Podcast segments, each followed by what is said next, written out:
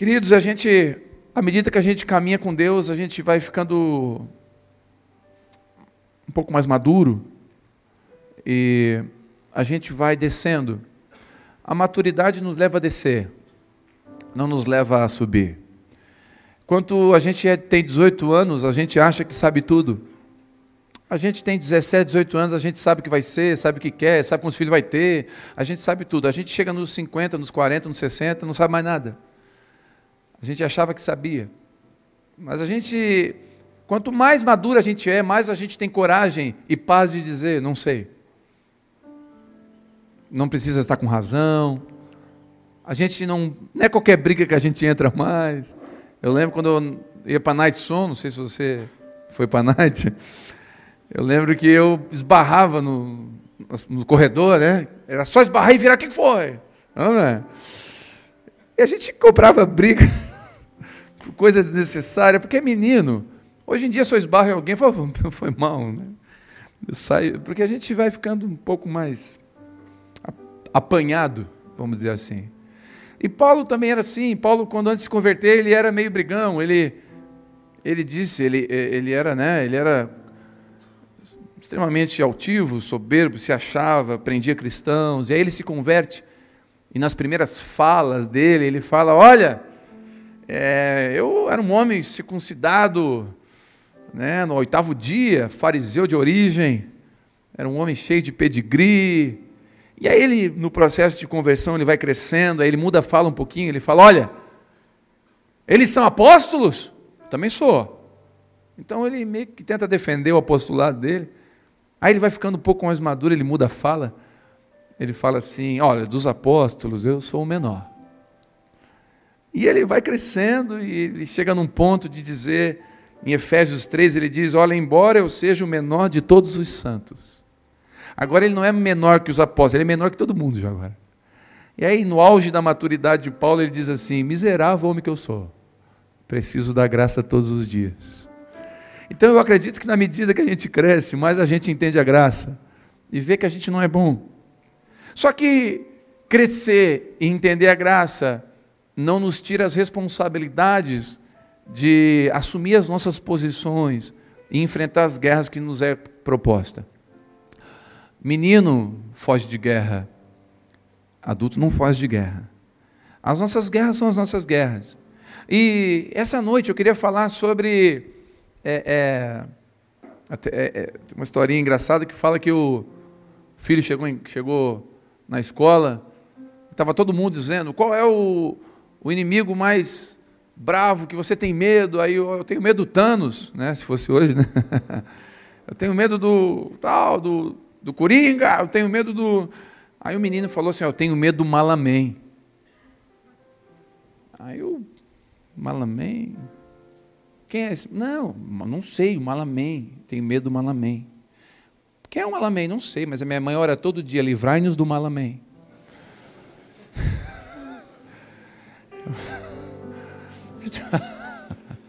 Ô oh, irmão, essa não foi, essa foi fraca, né?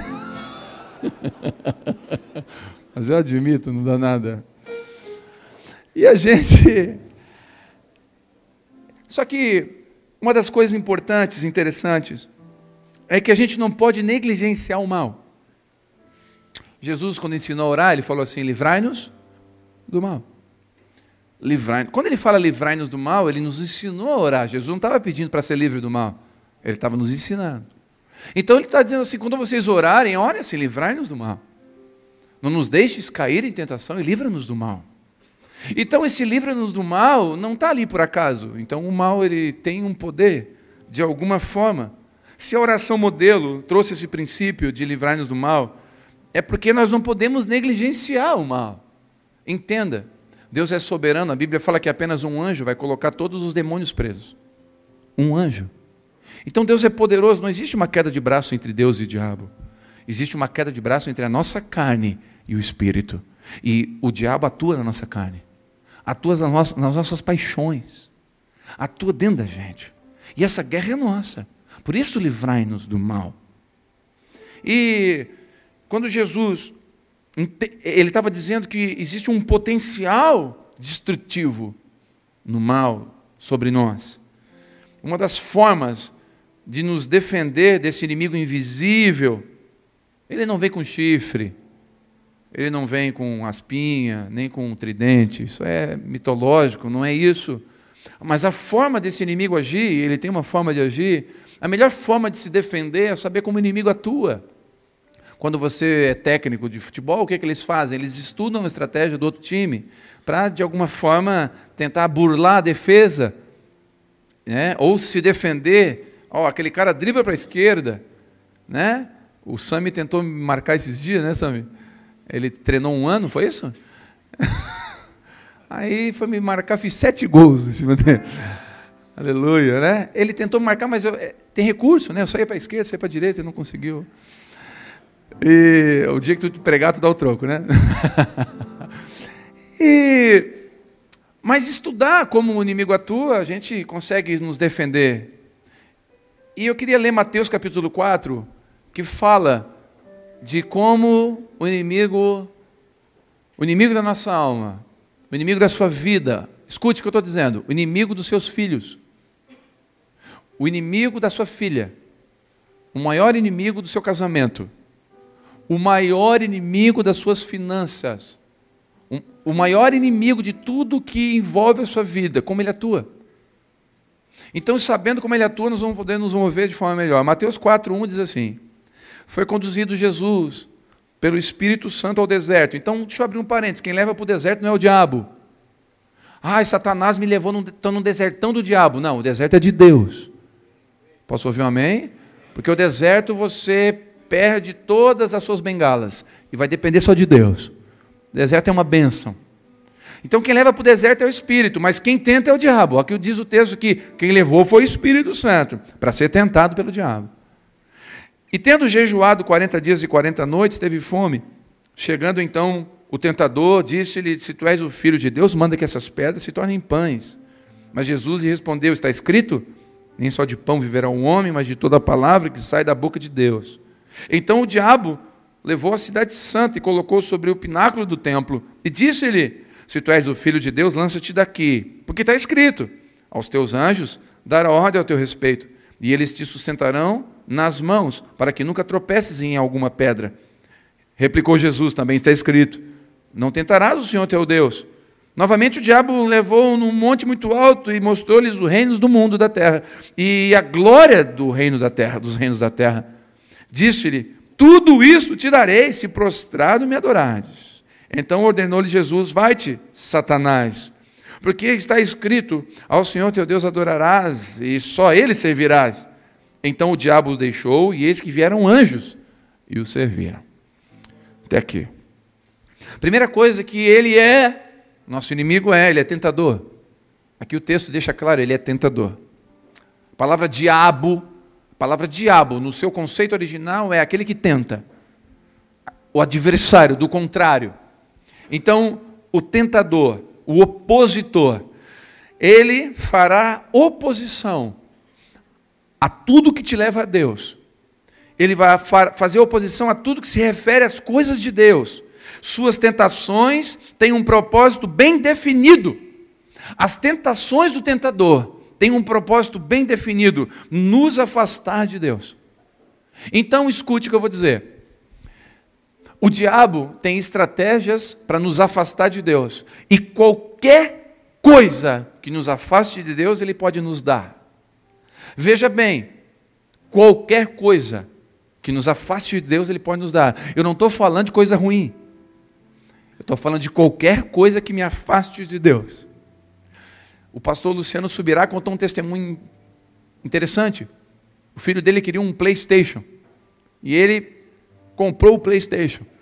Deu para o filho. Agora o filho, ele chegava de viagem em casa, a filha recebia ele na porta, o filho não mais. Porque o filho estava lá em cima passando de fase. E ele dizia: Cheguei, filho, só um pouquinho, pai. Estou passando de fase. Uma vez, duas vezes. E ele percebeu que ele ia andar de bike, ia caminhar, o filho não ia mais porque estava passando de fase. No jogo, no videogame. E ele falou, pensou consigo, falou: Olha, eu acho que eu errei. Eu acho que eu dei uma, um brinquedo para meu filho que me roubou dele. Me tirou o meu filho de mim. Ele chamou o filho e falou: Filho, eu estou tirando o videogame. Por quê, pai? Porque eu te dei. E esse videogame, não, apesar de ser uma bênção, ele está te roubando da, do relacionamento comigo. Deus falou com ele na hora: Assim são os meus filhos. Eu os abençoo. E essas coisas roubam de mim. Satanás, sabendo disso, ele, ele não tem problema em nos abençoar. Satanás, sabendo disso, não tem problema. E Deus, quando dá alguma coisa e viu que aquilo está roubando, Deus tira. Por quê? Não, não posso, eu não posso perder o relacionamento com Ele. E Deus vai dando na medida que eu vou entendendo que tudo que Ele me dá não me rouba dele. Deus está disposto a me dar tudo aquilo que eu estou disposto a devolver. Porque se eu não estou disposto a devolver, Deus não quer me dar. Porque Ele sabe que isso vai me roubar dele. E o propósito dele é estar comigo e eu com ele. Então, Satanás, sabendo disso, que coisas boas podem nos roubar de Deus, ele nos oferece coisas boas. Quantos estão entendendo? A palavra diz em Tiago que nós somos tentados dos nossos próprios desejos e cobiças. Escute, nós não somos tentados nós não somos tentados porque o Satanás está com uma aspa fincando nas costas. Não, é nossos desejos, está dentro. Ele só atiça aquilo que está dentro. Ele só aguça aquilo que está dentro. Está dentro da gente. O mal, o caído, está dentro da gente. As concupiscências, desejos da carne, dos olhos, soberba da vida, está dentro da gente. Ele só ativa isso. Ele só consegue extrair isso. Então ele atua dentro dos nossos desejos. Nós somos tentados a andar, escute isso. Nós somos tentados a andar de carro novo. Eu estou falando com homens aqui. É, quem não gosta de carro novo está errado aqui dentro. Está errado. Normal, nada, nada fora. Quem não gosta, zerinho, novinho, pelinho no pneu. Uma vez eu fui comprar um carro, falei, amor, tem pelinho no pneu. Ela disse, o que, que isso muda na vida? O que, que tem a ver o pelinho no pneu? Não, os pelinhos, os pelinhos. Olha aqui os pelinhos. Ela, meu Deus. E no fundo, no fundo, o que tem a ver os pelinhos? Mas é coisa de homem. E aí, só que nós somos tentados a comprar um carro novo. Escute isso. Mesmo que para isso eu precise trabalhar depois do horário e deixar a minha esposa em casa sozinha, e deixar minha família em segundo lugar, e deixar de pagar as minhas contas e honrar o meu nome. Nós somos tentados a fazer isso. Não, mas a gente aperta daqui, ó, eu parcelo, são só 60 vezes de 890. A gente dá um jeitinho, a gente pega, não, a gente vai dar certo. E a nossa tentação é comprar aquele carro, e um dos maiores motivos é mostrar para os outros. Não engane a você mesmo, não, não tente se enganar. É verdade. É verdade. Apesar do homem ter uma tendência mais prática, ser mais prática do que a mulher, mas nós temos uma. É, é, as, muitos de nós temos aquele negócio, né? Serve, está servindo, está bom. Mas nós temos uma tendência. E aí, nós somos, aí o diabo, aí pensa, não, o diabo não está atuando na minha vida, comprei um carro novo, estou prosperando. Aí você trabalha até as oito, porque tem que fazer hora extra para pagar o carro. Glória a Deus, irmão. Está tudo bem, não está, aparentemente? Você está prosperando, está trabalhando mais, e a sua esposa está onde? Em casa. E eu vou falar para você, nessas duas últimas duas semanas, estou falando de 15 dias, a minha esposa e eu recebemos relato de quatro casamentos que estão indo por água abaixo, porque a esposa não quer mais. Escuta o que eu estou dizendo, a esposa não quer mais. Não houve traição, eu estou falando porque me chamou a atenção isso. Não houve traição da parte do homem, Simplesmente ela cansou.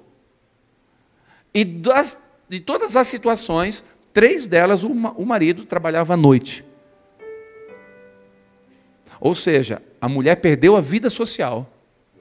Perdeu o momento de festa, aquela, aquela, a sobrinha fez um aniversário, no culto, e o cara trabalhando. Vê só, trabalhar é do diabo ou de Deus? Trabalhar é do diabo ou de Deus? É de Deus. Porém, o, o, o difuso na casa trouxe o quê? Divisão. E a divisão trouxe o quê? Falta de relacionamento. Falta de relacionamento trouxe o quê? Erosão. Desgastou. Mulher não quis mais. E a mulher é diferente do homem. O homem diz que não quer, daqui a uma semana ele quer. A mulher, quando fala que não quer, é outra coisa. Quando ela bate o pé e fala, não quero, irmão, é só Deus para mudar essa mulher. E eu estou falando porque eu ouvi agora, está fresquinho na minha memória. Pastor, tu está jogando peso nos homens que estão trabalhando à noite? De jeito nenhum. Eu estou dizendo que se for necessário, sai desse trabalho. E se Deus não te prover de outra forma, se você tomar uma decisão em Deus para poder cuidar da tua casa, eu paro de pregar. Porque ou Deus fala, é verdade o que ele diz, ou paramos de pregar. Quantos estão entendendo o que o Senhor está falando? Então, às vezes, ai, Deus abriu uma porta para mim. Sempre quando um homem chega para mim e fala assim, ó, pastor, eu estou com uma dúvida, quero um conselho. Qual é? Abriu essa porta para mim, você vai ficar quanto tempo fora de casa? Ah, é, são assim, ó, são 15 dias fora, 15 em casa. Não aceita. Porque daqui a um ano, talvez, você vai estar me procurando por outro motivo. Quantos entendem? Então, às vezes, ó, o diabo! Onde? No emprego bom. Oh, não tem cara de diabo. Tem cara de diabo. Vai ganhar o dobro. É Deus purinho na terra para dar testemunho no culto da prosperidade. Hã? De quem é essa frase? Tudo que quiseres, está vendo? As bênçãos da terra, do, tudo, carro, casa, tudo que quiseres, eu te darei se me adorar. De quem é essa frase? É do diabo, acabamos de ler. Não parece de Deus, não parece? Não parece assim de culto de prosperidade? Eis que te digo: se me adorar, te darei toda. Você é cabeça e não é cauda. Você vai crescer e vai prosperar. Não parece culto de prosperidade? Ou só eu que tenho essa impressão? Parece, parece crente, não parece bonito? Não parece bíblico? É bíblico, só que a frase é do diabo. Como estão entendendo? Eu lembro, irmãos, eu já contei isso aqui. Eu fiquei cinco anos com aquele endemoniado, aquele Viper. Aquele Versalhes que eu tinha. Chovia dentro, endemoniado. Troquei para uma televisão de 29 polegadas. Não valia nada aquele carro. Eu fiquei cinco anos com aquilo. Cada vez que eu olhava, eu dizia, um dia eu vou me desfazer de ti. Um dia eu te largo, um dia você me, eu sou liberto. Numa época que a minha esposa não podia, não, nós decidimos para ela não trabalhar e cuidar da minha filha. Quem educou os três primeiros anos, a minha filha foi a minha esposa, não foi a creche. Eu estou falando um testemunho pessoal, tá? Não quero fazer disso uma doutrina. Entenda. Às vezes tem situações aqui inúmeras e Deus conhece cada uma delas. Mas eu estou trabalhando como Deus falou comigo. E hoje eu vejo a minha filha liderando grupos de célula dentro de uma escola com 15 anos, saudável emocionalmente, saudável espiritualmente. Não é perfeita, nenhum filho é, ninguém é, mas saudável. E eu penso, uau, valeu a pena ficar cinco anos com aquele caco. Só que eu fui tentado inúmeras vezes. Era só pegar um boletinho de 60 vezes, irmão. E eu tinha condição de pagar, tá? Era só botar minha esposa trabalhar meio período ou um período integral. Como você entende?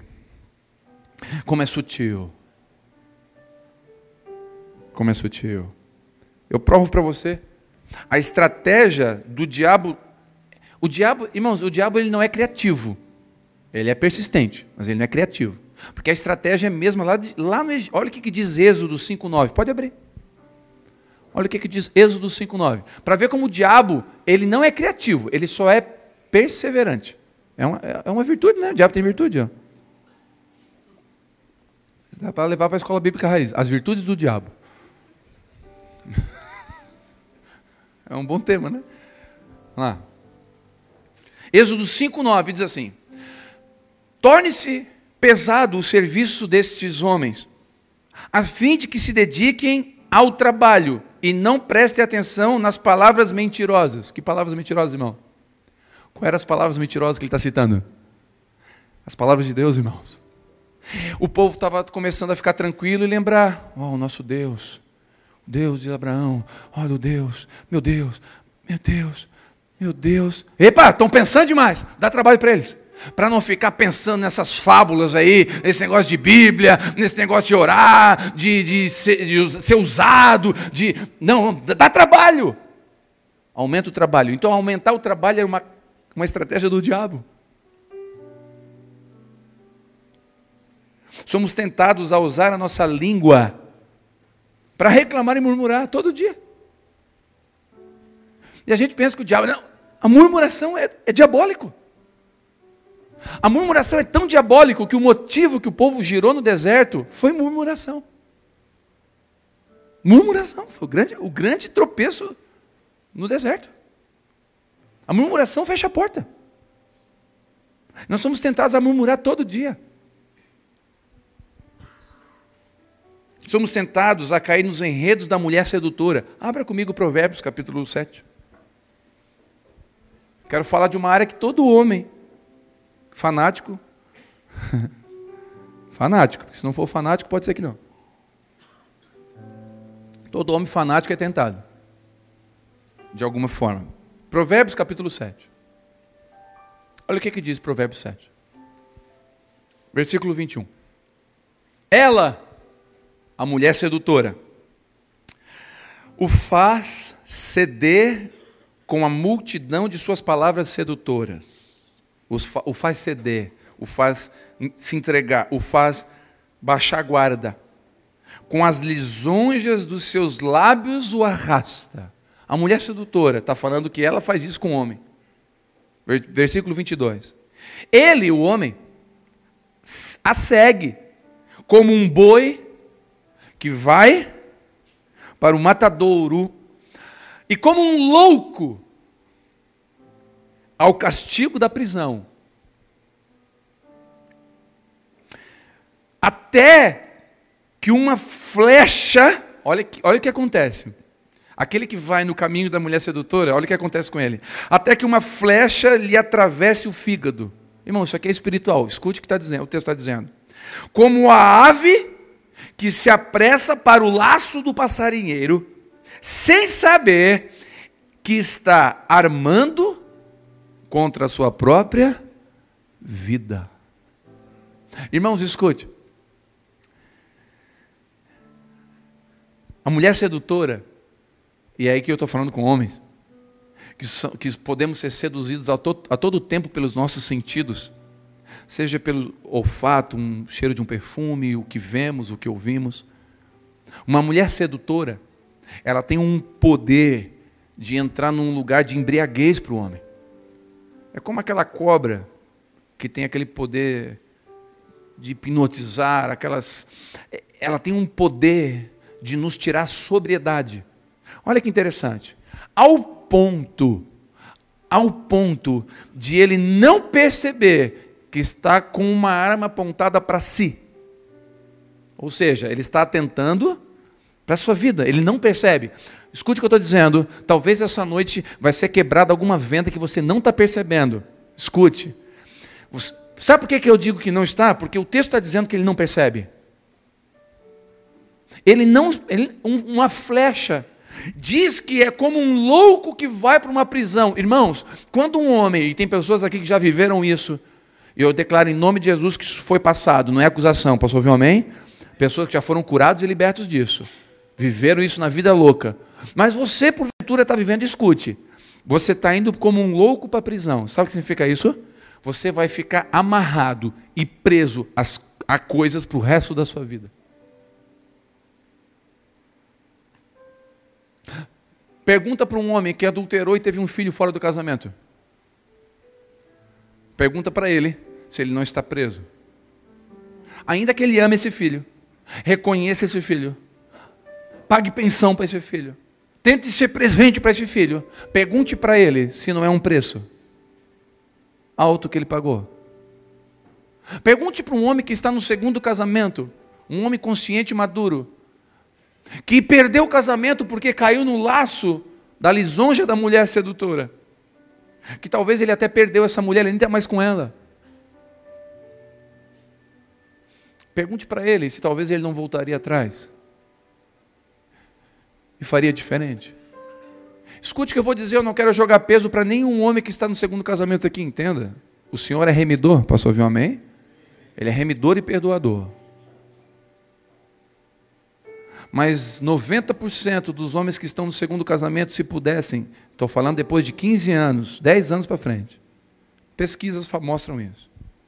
Eles se, com a maturidade que tem agora, eles voltariam lá no começo. e fariam diferente. Só que a gente não percebe quando está no caminho para o matadouro. A gente só percebe quando sente a faca no matadouro. Só percebe quando a flecha atravessa o fígado. Só quando entra que a gente percebe. E a gente fala assim: não, Satanás, essas músicas funk do Satanás. É, do Satanás mesmo, porque é feio que eu... Mas, ah, o Satanás, o diabo, aquela música do Led Zeppelin é o demônio. E ah, a gente tem uma Coca-Cola é o demônio. E o demônio, e é o fundo preto é do demônio. E a gente fica endemonizando coisa que nem é demônio. E Deus tá, e o diabo está assim, ah, isso é demônio, é demônio. Isso, rock é do demônio, isso mesmo, é isso aí. Aí os crentes estão endemonizando um monte de coisa. E o diabo está ali, isso é do demônio, é do demônio, isso é do diabo. Fica aí brigando com a parede preta.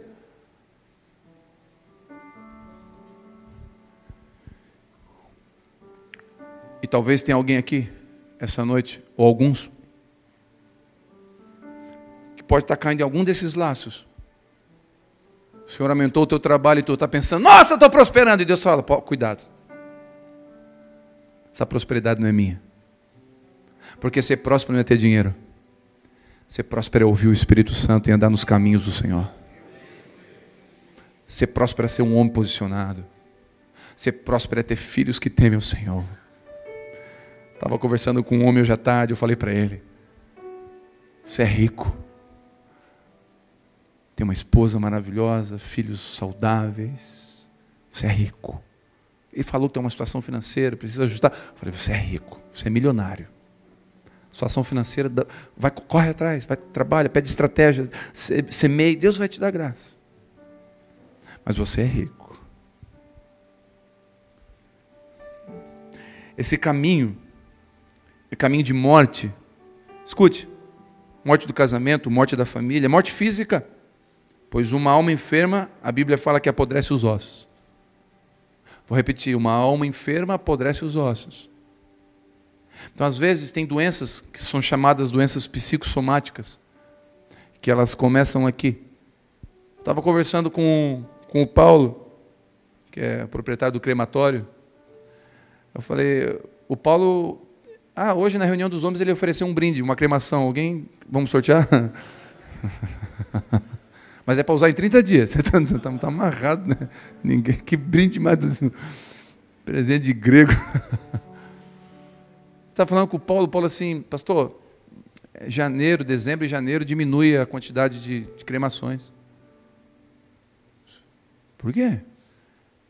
Época de festa, o pessoal está mais feliz, morre menos morre menos. Morrer, morrer. Ninguém escolhe morrer menos. É não, não vou morrer em dezembro, porque estou feliz. Vou morrer só em fevereiro. Ah, ah não, que isso? Irmãos, está aqui, ó. Dezembro, virada de ano, promessas, esperança, Natal, espírito natalino, a mente, coração, saúde. Aí você está enfermo na sua alma porque o diabo vai ter um lugar, um prego para pendurar na sua vida para sempre. Porque você tem um pecado escondido. O diabo só quer um prego. O diabo chegou para um, uma pessoa e falou assim: Olha, posso ficar na tua casa? Some daqui, diabo. Posso ficar na, na, na tua sala então? Não, sai daqui. Na, na, tá bom? Na dispensa, some daqui. Tá na varanda, some daqui. Tá, então só uma coisa. Deixa eu botar um prego meu aí dentro. Tá, chato. Deixa um prego. Mas some daqui. Aí foi embora. No outro dia o, prego, o diabo veio com uma carniça na mão. Licença. Foi, some daqui. Eu falei, não, aquele prego é meu. Vou pendurar no prego. Deixa um prego. A alma fica enferma, o corpo sofre. Escuta o que eu estou dizendo. Se a minha mente e a sua mente estiver limpa, debaixo da paz do Espírito de Deus, até doenças do nosso corpo são curadas. Escuta o que eu estou dizendo. Não precisa nem ser médico. O salário do pecado é o quê? O salário do pecado é o quê? Se o salário do pecado é a morte, olha que interessante, o tentador sabe disso, o diabo sabe disso. Logo, o que, que ele fará? Levar eu você a pecar e continuar pecando até que complete o trabalho e tem salário. Escute, se um funcionário começa a trabalhar dia primeiro, dia 30, o que, que ele tem direito? Por lei, o que, que ele tem direito? A um salário. Mas se interromper, ele desistir no meio do caminho, ele, ele pode perder o seu direito ao salário. Escute, o, o diabo sabe disso. Então a gente começa no pecado, e quando o pecado completa o ciclo, onde começa o pecado? Começa na mente. Vem para o coração e vai para a mão. Então, se ele vem, desce para o coração, vai para a mão, vira uma prática, ele completa. Quando ele completa, tem direito ao quê? Salário. O salário do pecado é o quê? A morte. Então o diabo chega e fala: Eu tenho direito sobre isso. Eu tenho direito de botar um prego, eu tenho direito de perturbar a sua vida, acabar com o seu sono, acabar com o seu casamento. Eu tenho direito. O salário do pecado é a morte. O salário, o pecado e a morte estão casados até que o arrependimento declare divórcio. É só o arrependimento, um posicionamento em Deus que vai declarar divórcio sobre isso, que vai poder redimir isso. Por isso que Jesus ensinou a orar, não deixe, nos deixe cair em tentação. Ser tentado é normal, não é pecado. Isso aqui para alguns aqui, eu sei que para a maioria não é novidade, mas para alguns é. Ei, ser tentado não é pecado. Aleluia, né? Diga glória a Deus. Porque senão estão pego, frito.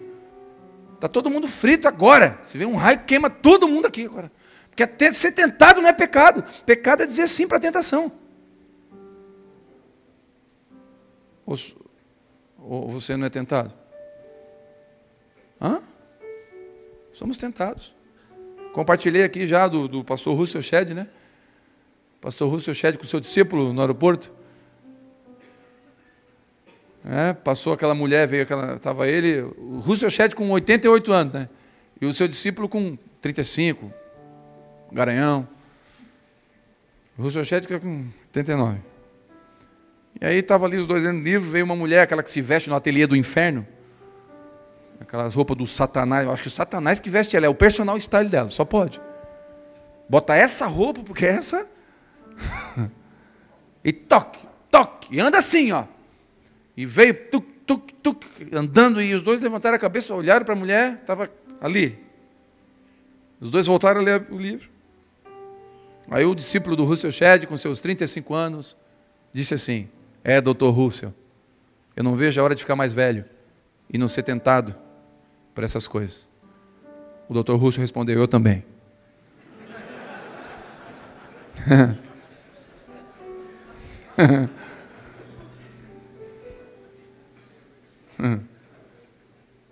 Ser tentado não é pecado, querido. Pecado é ignorar que o Espírito Santo de Deus habita em você. Pecado é ignorar o que Deus fez na cruz por você. Pecado é ignorar o amor de Deus e a santidade do Senhor. Somos tentados todos os dias. O tentador tenta. Todos os dias. Todos nós. Tudo isso. Deus não promete a glória desse mundo. Ele promete a glória vindoura. Quem ofereceu a glória desse mundo foi o diabo. Se me adorar, eu dou a glória desse mundo para você. Cuidado. Deus não promete glória nesse mundo, Deus promete glória vindoura. Se alguém pregar para você dizendo que Deus vai dar glória desse mundo se você adorar Deus, cuidado, essa frase é do diabo. A promessa de Deus não é glória aqui, é glória eterna. Aqui nós seremos açoitados. Aqui nós seremos perseguidos, aqui nós seremos tentados, atacados, perseguidos.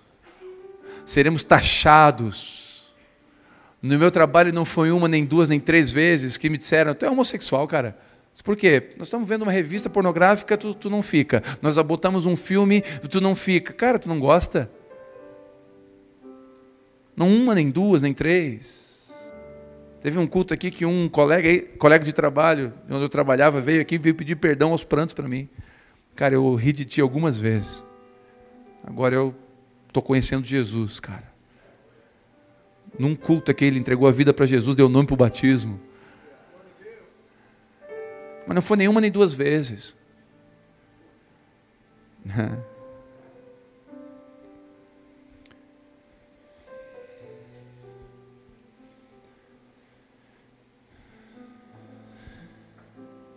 Quando dizemos sim às tentações, caímos em pecado. Uma vez em pecado, só o arrependimento tem poder de interromper o trabalho, para não receber salário. Mas a pergunta é, pastor, que legal, descobri tudo isso, o que, é que eu faço? Eu quero ler com você Efésios 11, 6, capítulo 11. Quero te dar uma ferramenta. Quero te dar arma de guerra. Quero te dar um escudo. Para você poder guerrear junto. Efésios 6,11 diz assim: Revestivos de toda a armadura de Deus, para poder permanecer firmes contra o quê? Contra quem? As ciladas de quem? Do diabo, do adversário, do tentador. Então, quais são as armaduras? Eu quero citá-las rapidinho. O texto diz: Cinturão da verdade. Quantos querem se revestir contra aquilo que o diabo quer lançar contra a nossa casa, nossa vida, casamento? O cinturão da verdade. Nunca minta para sua esposa. Nunca minta para os seus filhos. Nunca minta no seu trabalho, porque uma mentira pede outra mentira. Uma mentira vai exigir outra mentira. A palavra diz que um abismo chama outro. Então nunca minta. Você olhou para lá? Olhei, amor. Mas você, aquela mulher, você, olhei, amor, perdoa, olhei. Não devia, olhei. Porque se você disser que não, uma mentira vai puxar outra. Aquele dia lá, tu lembra? Tu olhou? Não. E daqui a pouco a gente está como Pedro, negando a mesma noite três vezes. Porque um abismo chama outro. Nunca minta, fala a verdade. Tenha uma senha só no celular e dê para sua esposa. Porque você não deve. Você só não dá porque deve. Ande na luz.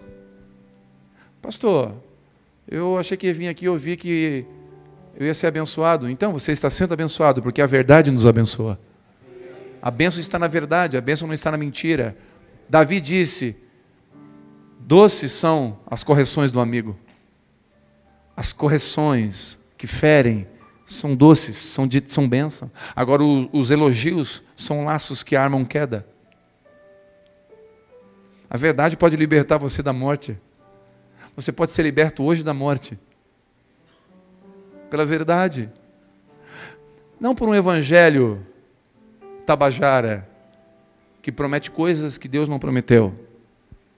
Jesus é o caminho, a verdade e a vida. Conhecereis a verdade e ela vos libertará. Isso não é campanha de governo, isso é Bíblia. E a verdade tem um nome, a verdade é Jesus. Então andar com Jesus é top, é top, porque se você está buscando Jesus, você foi liberto do crack, no outro dia você cai no, no crack, daí você fica três dias sem usar, na outra semana você cai de novo, Jesus não desiste de você. Ele não desiste de você. Teve um irmão que ele era viciado em cocaína, viciado, e ele falou, pastor, eu estou buscando, e ele ficou um tempo sem usar. Ele, aí ele ficou com vergonha de vir no culto, porque ele teve uma queda. A esposa dele falou, eu liguei para ele e mandei uma mensagem. Falei, querido, que bênção, né? Aí, bênção o quê, pastor? Não, eu estou sabendo. Que bênção, né? Deus é bom, né? Bom por quê, pastor? Eu caí, pastor, estou com vergonha. Não, querido, vê só. Antes, tu ficava uma semana fora de casa usando droga. Passou um tempão, você caiu uma vez, você ficou três dias fora de casa. E dessa vez foi só uma noite. Deus está libertando você. Você está num processo maravilhoso na mão de Deus. Entenda que Deus não desiste, mas Ele não desiste falando a verdade para você. E Ele quer que eu e você falamos a verdade, porque a verdade é um cinturão que protege. Protege áreas vitais. O cinturão protege lugares vitais, de órgãos vitais. A verdade nos protege. A verdade é uma bênção. Couraça da justiça. Sabe o que é justiça? Significa equilíbrio, é uma balança. Sabe o que é couraça da justiça? Nós temos que nos revestir de generosidade todos os dias. Justiça, generosidade, equilíbrio. Não pense só em você. Se revista com atos de justiça. Se revista com atos de bondade. Verifique como você tem, o que você tem e seja generoso com alguém. Pare de buscar só para você e busque para alguém. Às vezes algumas coisas me entristecem entre os cristãos. Pessoas que têm 10, 15, 20 anos de fé estão pensando só em si. Só olha para si, só quer ser cuidado, só quer oração para si. Não pensa em ninguém que entra por aquela porta e precisa ser cuidado. Não se preocupa com ninguém, nunca olhou para um visitante. Nunca pensou aquele cara é a primeira vez que está aqui, está ali sozinho, vou ali dar um abraço nele, nunca. Isso são atos de justiça, isso nos protege, isso funciona para mim, para você como uma couraça. Porque a Bíblia fala que aquele que abençoa o pobre, Deus o ouvirá. Deus o ouvirá. Então, no momento difícil, você vai orar e você foi um homem de atos de justiça, a bênção de Deus, Ele vai te ouvir.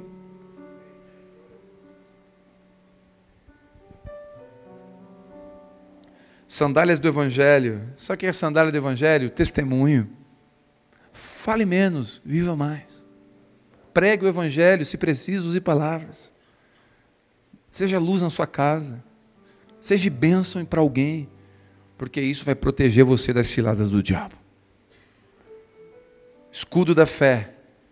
A palavra fé no original significa fidelidade. Ou seja, seja fiel a Deus. Se você escolheu a sua esposa, ame a sua escolha. Seja um homem de hombridade. Seja um homem quando a palavra é no fio do bigode. Lembra? É uma expressão antiga no fio do bigode. O que, que é isso? Homem de palavra. Seja um homem de palavra, não seja alguém que fale uma coisa e não cumpre. Cumpra horário. Prometeu que vai estar, esteja seja alguém que tenha fidelidade, fé, seja fiel ao que te prometeu, aquilo que está buscando, seja fiel a Deus. Capacete da salvação, creia na graça, porque a salvação não é mérito seu, é bondade, é graça pura. Cubra-se com graça. E aí o espinho, pastor, a minha graça te basta. Pastor, e aquilo que me dói, a minha graça te basta. E os meus tropeços, a minha graça te basta. Creia na graça. Não abuse da graça, creia na graça. E acaso agora pecarei mais porque a graça vai vir mais? Não, pelo contrário, eu amo tanto a graça que não quero entristecer o coração daquele que morreu por mim. Creia na graça, se cubra com a graça. O capacete da salvação. E por último, a espada da palavra.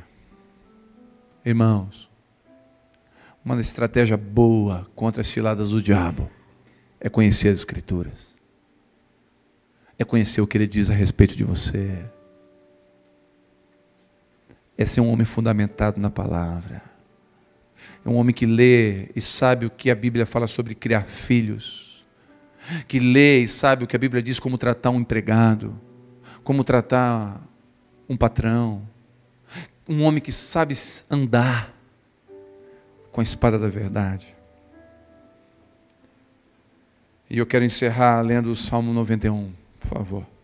Esse é o salmo que está aberto na sua casa, eu acho. A página está amarelada já. Só fica ali. Eu quero dizer que tem mais salmos, tá? Tem 90 antes desse, inclusive. Salmo 91, versículo 1. Diz assim: Aquele que habita no esconderijo do Altíssimo, a sombra do Todo-Poderoso descansará. Direi ao Senhor, direi do Senhor, Ele é o meu refúgio e a minha fortaleza. O meu Deus em quem? O meu Deus em quem confio.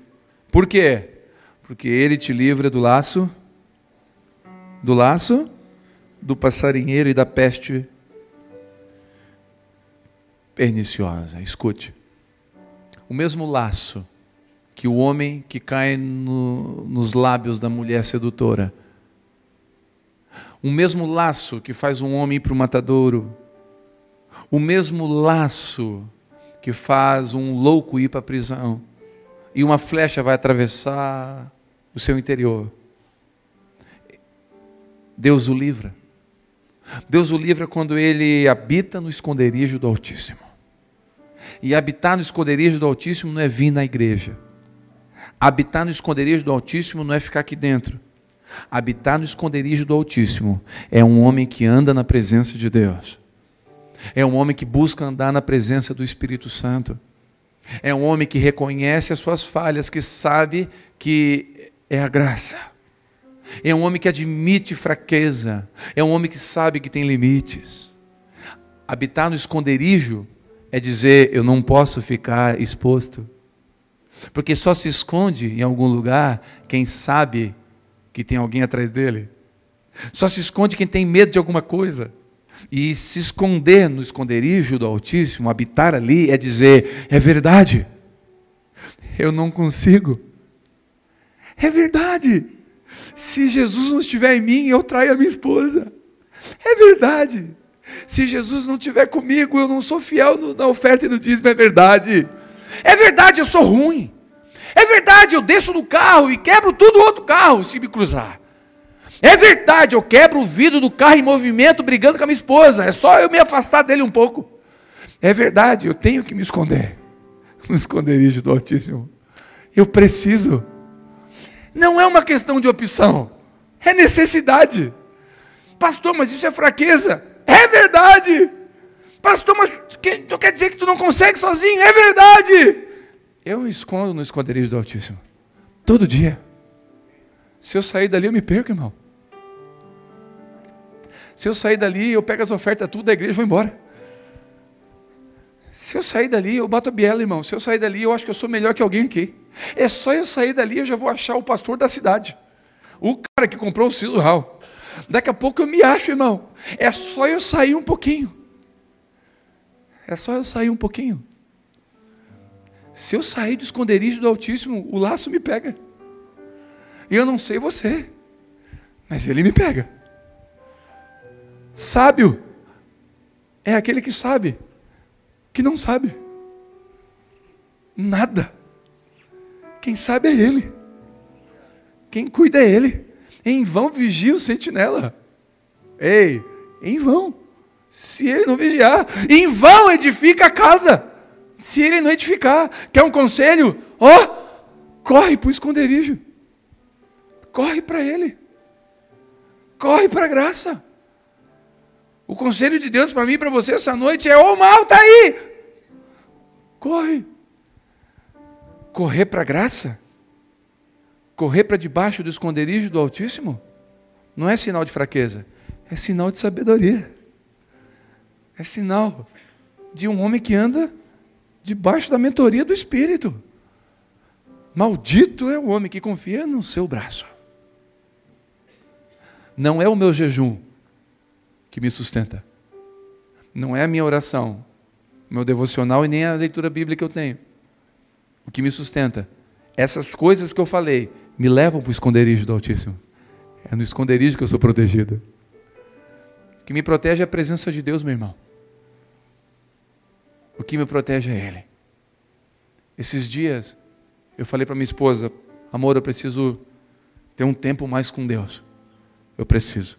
Por que, amor? Porque hoje eu falei mal de duas pessoas. Como assim? É, eu falei mal, eu critiquei duas pessoas. Então o que quer dizer? Quando eu estou assim, eu percebi. Eu comecei a sair da sombra. Eu comecei a sair do esconderijo. Porque quando eu estou no esconderijo, eu, a minha língua é para adorar o Senhor. Quando eu estou no esconderijo, meu irmão, a minha mente, sabe o que, é que ela pensa?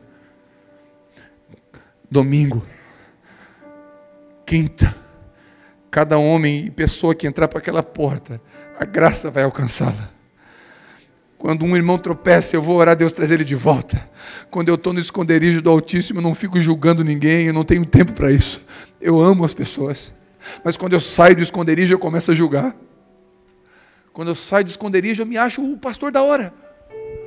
Eu me acho o cara do YouTube. Ah, ganhei quatro likes, eu só acho que eu sou o cara. É rapidinho para a gente achar que é grande. É só sair do esconderijo do Altíssimo. E aí o laço do tentador começa a dizer assim: Tá vendo?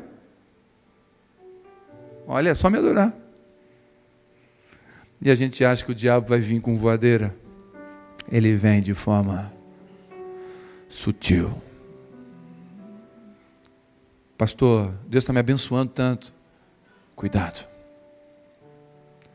Louco. Louco.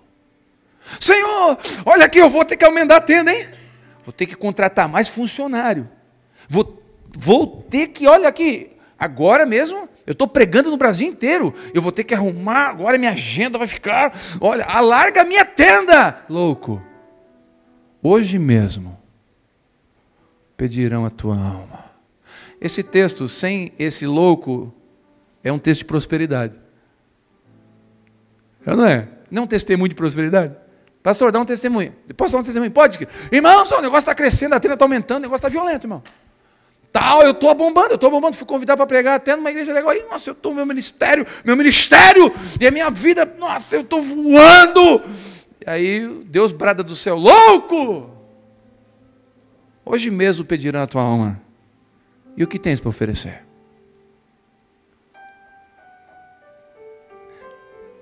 Talvez Deus não respondeu a sua oração ainda. Ou talvez está respondendo hoje à noite. E a resposta é: esconde. Entra para debaixo das minhas asas. Vai para o esconderijo, habita a sombra do Todo-Poderoso. Ele é o meu refúgio, minha fortaleza, porque ele livra do laço e da peste. Sabe o laço da mulher? Da mulher sedutora? Todos nós somos tentados a cair no laço dela. Toda hora. Ah, pastor, capaz, nenhuma mulher chega no meu ouvido, não chega no seu ouvido, chega no WhatsApp. Chega no Instagram, no privado, chega na propaganda do outdoor. Qualquer lugar, irmão, nós somos tentados pela mulher sedutora. Só que o laço é de morte. O caminho é como um boi no matadouro. Eu não sei você. Se eu sair do esconderijo do Altíssimo, eu me perco. Eu me perco. Eu me perco. Preciso desse lugar.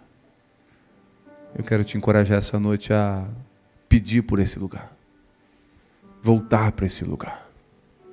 Entregar para o Senhor, Senhor, me livra do laço do passarinho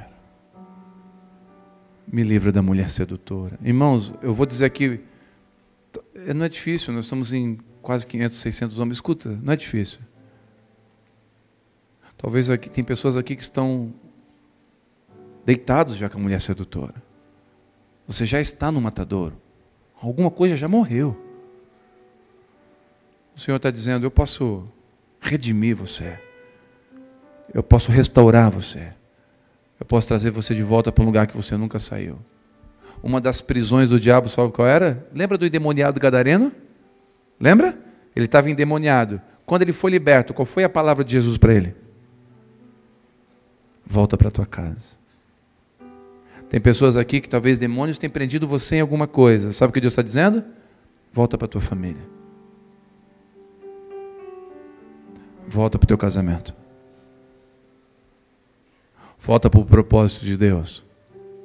Volta para o Senhor essa noite. Você que está desviado, volta para Ele. O Senhor está te libertando, Gadareno. Não é para você sair gritando e testemunhando, é para voltar para casa. Mas eu quero contar. Não conta antes de voltar para casa. Volta para casa primeiro. Volta para casa hoje, por favor. Volta para casa hoje e pede perdão para sua esposa. Volta para casa e pede perdão para seus filhos. E testemunha para eles: eu fui liberto essa noite. Jesus passou na minha vida e expulsou os demônios da minha mente. Os demônios do meu coração, os demônios que me assombravam todos os dias. Ele tirou a flecha que estava atravessada no meu fígado. Ele tirou a sentença de morte que estava sobre mim. Ele me livrou. Quem faz isso é Jesus. E Ele quer fazer a mim e na tua vida. Vamos orar? Feche seus olhos onde você estiver. Vamos ficar de pé, por favor.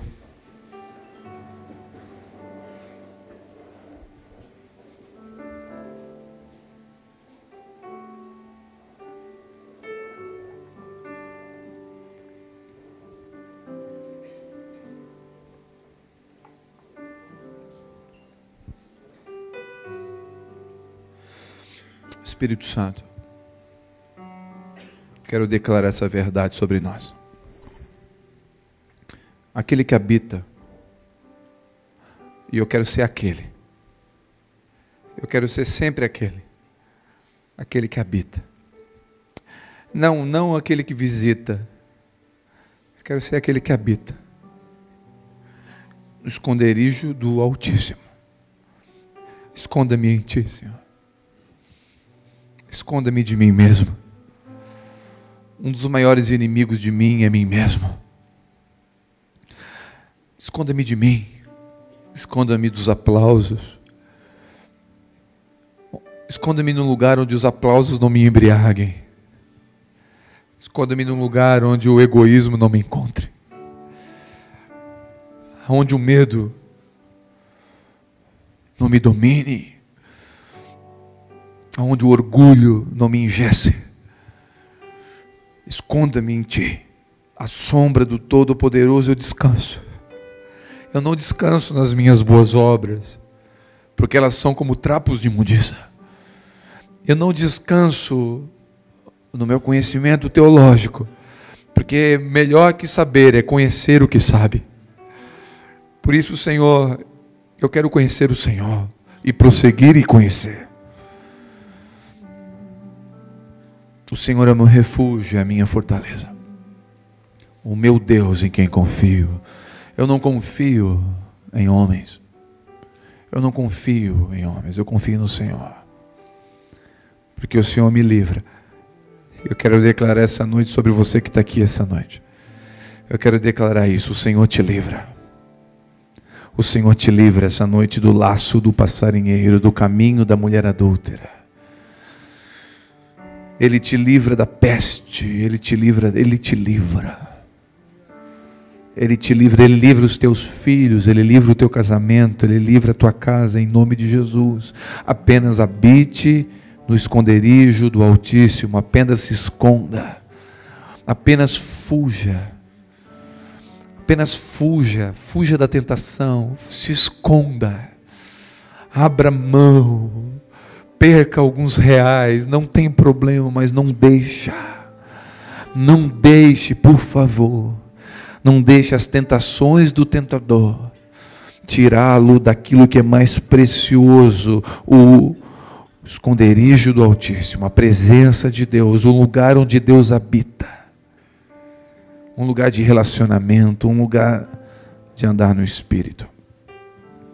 Pai, em nome de Jesus, este homem que estava decidido a abandonar o casamento por uma aventura. Livra-o do laço, Senhor. Livra-o desse caminho do matadouro, Senhor. Traz ele de volta. Aqueles que têm demônios que atormentam ao sono, que atormentam o dia após dia, demônios do, de histórias antigas, de pesos, eu repreendo em nome de Jesus. E este e nós como gadarenos libertos, nós vamos voltar para as nossas casas.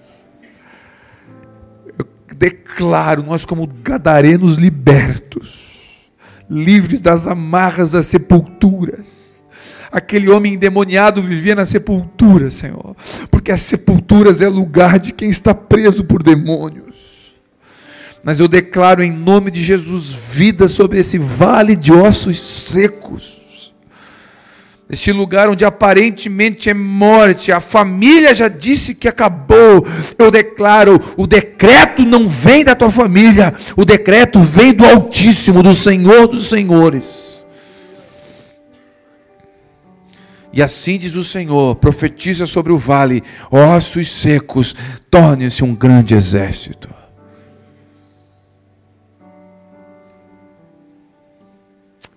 Espírito, essa obra é tua, não é minha. Essa obra de convencer o pecador não é minha.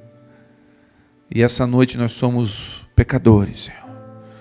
Pecadores reconhecendo que precisam do Salvador. Nós não conseguimos escapar do laço se o Senhor não nos libertar. Nós não conseguimos. Nós não conseguimos.